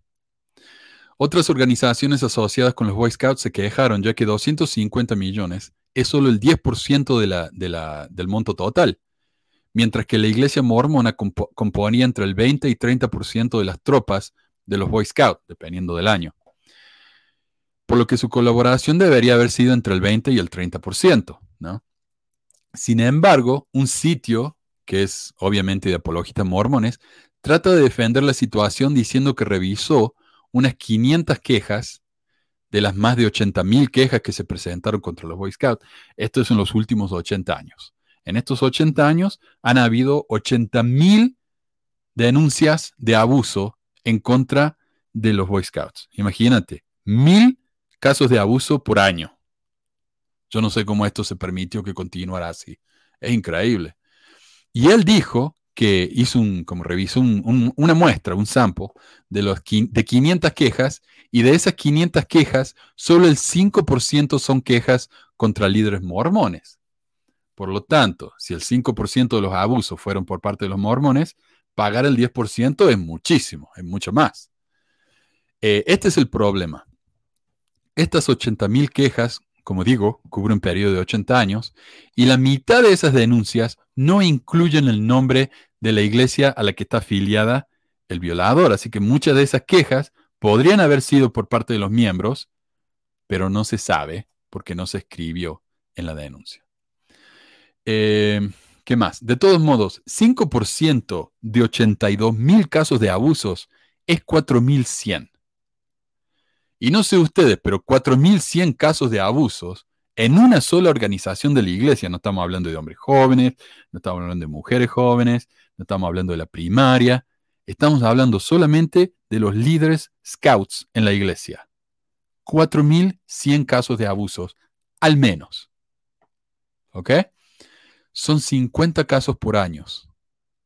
Yo diría que eso es una epidemia de abuso. Y 250 millones de dólares para pagarle a las víctimas a la iglesia, esto es una ganga. Eh, ya que solo cubriría, menos de 70 mil dólares por víctima. Por ejemplo, en el caso de Jeremiah Scott, un chico que fue violado por un líder de hombres jóvenes llamado Frank Curtis, la iglesia tuvo que pagar una compensación de 3 millones de dólares. Entonces 70 mil para compensar el trauma y el sufrimiento de ser una víctima de abuso, en mi opinión, es una burla. Así que no, no se justifica eh, esto. Así que, bueno, ahí va. ¿Se imaginan eso? 4.100 casos de abuso por parte de miembros de la iglesia. Y, lo que dice el hombre este también es, bueno, esta es la diferencia. En muchas otras organizaciones de Boy Scouts, eh, hay voluntario. Entonces, si yo quiero participar, ¿puedo yo ser, por favor, líder de Scout? Y tal vez yo soy un abusador y por eso quiero ser líder de Scouts. Pero en la iglesia, los líderes Scouts son llamados por los obispos, entonces es un llamamiento. Entonces hay menos probabilidad de que el tipo sea un, violador. Y sin embargo, tenemos 4.100 casos de abuso. No sé. Eh, Dice, ahora, oh, acá está, ahora sí es a la causa real que la iglesia dejó los scouts. Obviamente, obviamente. Eh, bueno. Otra noticia. Un reporte de LDS Growth, Church Growth, nos muestra cuánto ha crecido la iglesia en los Estados Unidos este último año, al menos en lo que respecta a los barrios y estacas. Utah tiene 37 barrios y ramas nuevas. 37 en un año. Al menos en eh, Texas está en número 2 con 7 congregaciones nuevas. Y en tercer lugar aparece Michigan con 3. En la punta opuesta, California es el estado con más congregaciones cerradas, 55. Y Washington está en el segundo lugar con 32 congregaciones menos. De los 51, eh, de los 51 estados y el Distrito de Colombia, 17 crecieron, 16 se achicaron y 18 no hubo ningún cambio. Aunque los que se achicaron, se achicaron más de los que crecieron. O sea, si agregamos todos los que se abrieron y todos los que se cerraron, el crecimiento es de negativo 62 barrios. Hoy en día hay 62 barrios menos en Estados Unidos de los que había el año pasado. Em, y yo no sé si esto se verá también en, otros países como, no sé, como Perú o Chile, pero eh, sé que en Chile tuvieron que cerrar docenas de, estacas cuando en el 2000. Cuando vino Holland, sí. Sí, se cerraron un montón de, capillas y, estacas. Sí. Creo que mucho. Sí. Mira, acá dice Michael. The best Jorge ever. Ah, no sé cuál será, pero llévense el crédito los dos. eh, Bernard trató de justificar este crecimiento negativo en la televisión nacional y esto es lo que dijo. Voy a hablar un poco sobre cómo está cambiando su membresía. La Iglesia de los últimos días ha dicho que es una de las religiones de más rápido crecimiento en Estados Unidos, pero según el último informe del Salt Lake Tribune, la Iglesia fuera de Utah solo ha agregado 8.000 nuevos miembros, informa, en los Estados Unidos, durante los últimos dos años.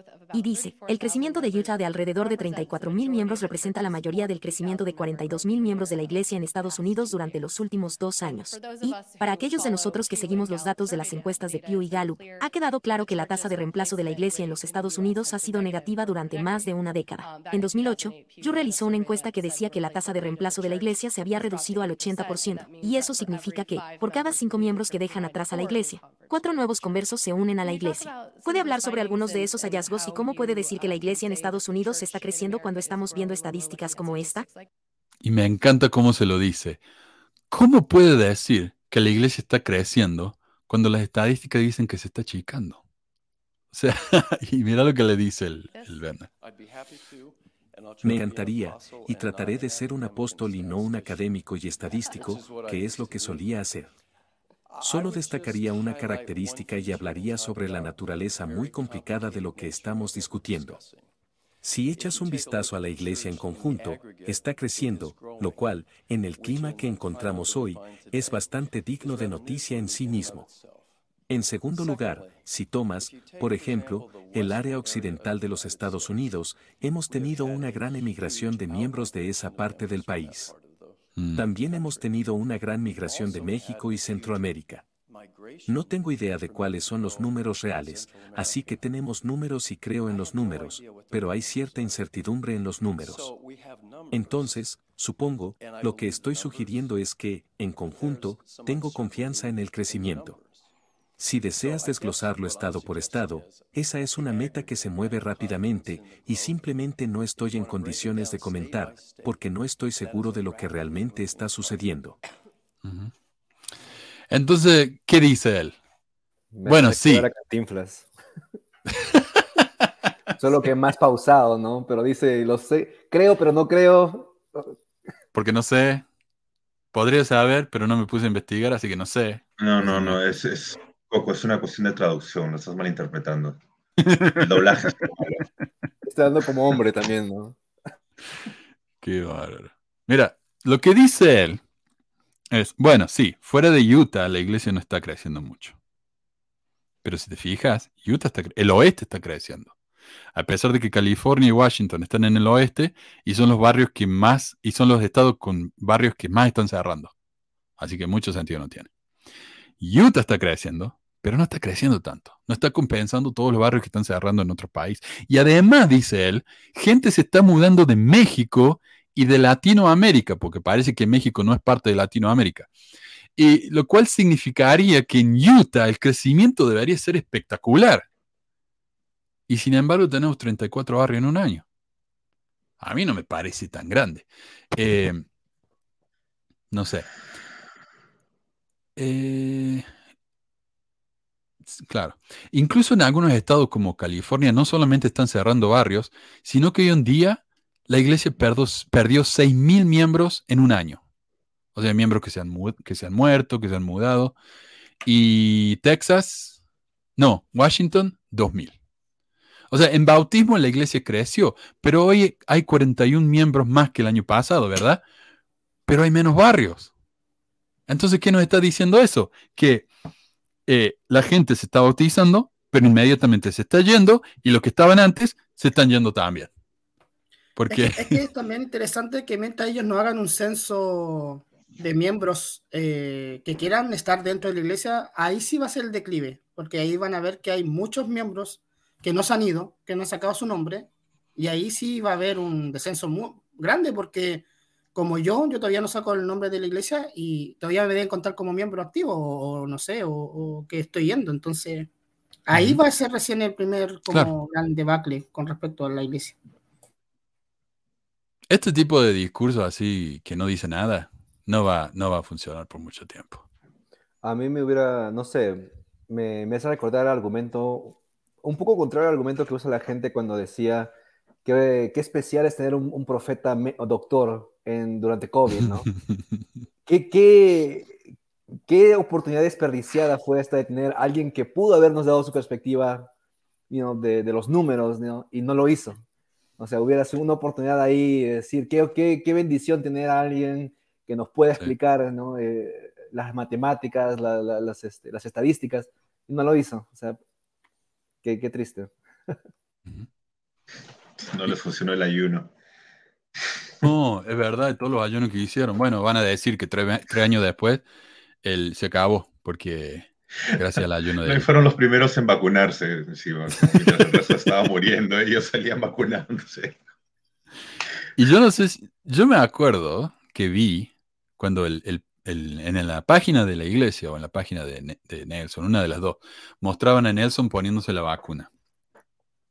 Y persona, había una, una señora, una latina de hecho, eh, dijo, este es el último, esta es la gota que rebasó el vaso para mí. Y puso una foto de su recomendación del templo hecha pedazo. En la, eh, o sea, el odio contra la vacuna era tal que ni siquiera el profeta los podía eh, convencer. Así que bueno. Eh, esto es lo que me mandaron y sobre Ancestry. Y esto acá yo me voy a poner del lado de la iglesia. Le voy a explicar por qué. Ancestry no es gratis. O sea, es, un negocio, obviamente. Yo, man, yo tengo mi, servicio de, de, ADN, viste, que te dice de dónde, cuál es tu Ancestry, tu, familia, ¿no? Tus ancestros. Eh, yo lo hice por medio de Ancestry. Y ahí me dice, ¿no? Qué porcentaje de parte diferente del mundo soy yo. Entonces sí, Ancestry cobra dinero. Ups, perdón. Em, y dice acá, y, el artículo que me mandaron a mí decía, la iglesia es dueña de Ancestry, porque la iglesia eh, recauda el trabajo gratis de los miembros por medio de Family Search y a esos datos se los vende a Ancestry. O los vende por medio de Ancestry, porque la iglesia es dueña de Ancestry. Y acá dicen, ¿quién es dueño de Ancestry? Blackstone, creo que se llama. Y miren, la iglesia tiene acciones en Blackstone. Sí, pero la iglesia tiene acciones en Apple, la iglesia tiene acciones en Google, y la iglesia no es dueña de Apple ni de Google. Son acciones. Eh, yo no he encontrado ningún tipo de evidencia de que la iglesia sea dueña de Ancestry. Entonces yo dije, acá me parece que el hizo esta investigación se entusiasmó un poco, pero no ha demostrado una conexión real entre las dos cosas. Así que, no sé. En este sentido tengo que, que exonerar, me parece a mí, a la iglesia. Lo que sí yo diría es que tiene que haber un, un arreglo entre Ancestry y la iglesia, y por eso en Family Search uno puede acceder a Ancestry gratuitamente. Eh, así que en este sentido yo soy muy escéptico, así que le... cuando veamos más evidencia, ahí me lo voy a creer. Así que eso es todo. hablando de Family Search, no sé si se enteraron de la noticia que ahora el año de espera para bautizar a un muerto bajó a creo que a un mes. Sí, mucho menos. Muy raro eso. A mí, a mí cuando me enseñaron eso, sí, sí, sí, a mí me enseñaron que era un año porque el muerto tenía que escuchar la charla, tenía que conversar. No, de verdad, si no, no...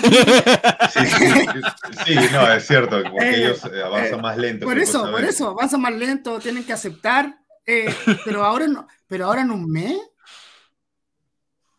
Sí. ¿Cómo entonces no, no, no, no entiendo? Se están metiendo en problemas. Se están metiendo en problemas. Eso del año era porque yo en, en, en un año tengo que esperar. Por ejemplo, si yo quiero bautizar a mi mamá, que no era miembro de la iglesia, la quiero bautizar, la puedo bautizar inmediatamente. Pero si yo no soy familiar, tengo que esperar un año. Y ahora, eh, y recibieron tantas quejas, por ejemplo, de, los judíos que estaban bautizando en la iglesia, eh, que, que, dijeron, bueno, vamos a hacer, poner más reglas, reglas más estrictas con esto de los bautismos por los muertos. Y ahora al hacer esto, me parece a mí que se van a meter en más problemas. Yo no entiendo por qué están haciendo esto. Eh, no. Mm, mm. ¿Qué dice? ¿Y cuál, cuál será la, hasta ahora no entiendo ahora de la iglesia como corporación, cuál es su finalidad de bautizar muertos? O sea, ¿qué es lo que ganarán ellos? Eh, claro, respuesta. lo que dice Carlos, para que vaya al templo. Tienes que, porque si vas, como dijimos anteriormente, si tú vas al templo tienes que pagar el diezmo. Si, si pagas el diezmo, tienes que ser activo. Tienes que ir los ah. domingos. Entonces a ellos les conviene claro. que tú sigas dándole, dándole, dándole. Aparte le das dinero y aparte les pagas el, los edificios grandes y lujosos que tienen. Y como dijo Carlos, ah, Carlos, perdón, Coco al principio, eh, la iglesia te mantiene ocupada para que no pienses. Entonces, yo me acuerdo que yo iba al templo y yo decía, mira qué bueno que soy, cómo estoy ayudando a todas estas almas. No estaba haciendo nada, estaba desperdiciando mi tiempo, pero ahí estaba yo sintiendo que estaba haciendo un bien por la humanidad.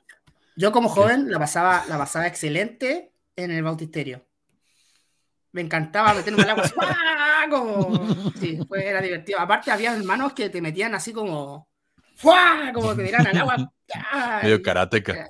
cuando te das cuenta que, que, el agua estaba un poquito más caliente ese día y, estaba un poquito más cómoda, qué bonito. A mí lo que me gustaba es que cuando íbamos al templo, íbamos una vez al año, eh, estábamos todos ahí, estaban las chicas de una punta y los chicos en la otra. Entonces la veíamos la chica ahí en su traje blanco, ¿no? Va, eh, bautizándose toda mojada y ah, está bueno. Eh, digo, no, tengo que sacar esos pensamientos impuros. Eh, pero sí. Em, bueno, ahí está. Eso es todo lo que tenía para hoy. Eh, muchísimas gracias, Coco, Jorge, Carlos, por estar con nosotros. Muchísimas gracias a los que han compartido sus comentarios. Gracias a Ana por su super super eh, sticker. ¿Y qué dice acá, Erika? A ver, felicitación amigos pesquizos, le doy mi respaldo a ustedes. Nueva generación, ahí está.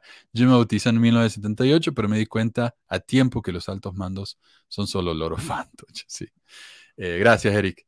Eh, bueno, chicos, gracias. Esperamos tenerlos pronto de nuevo. Gracias, muchachos. Nos estamos viendo, ¿ah? Adiós. Adiós.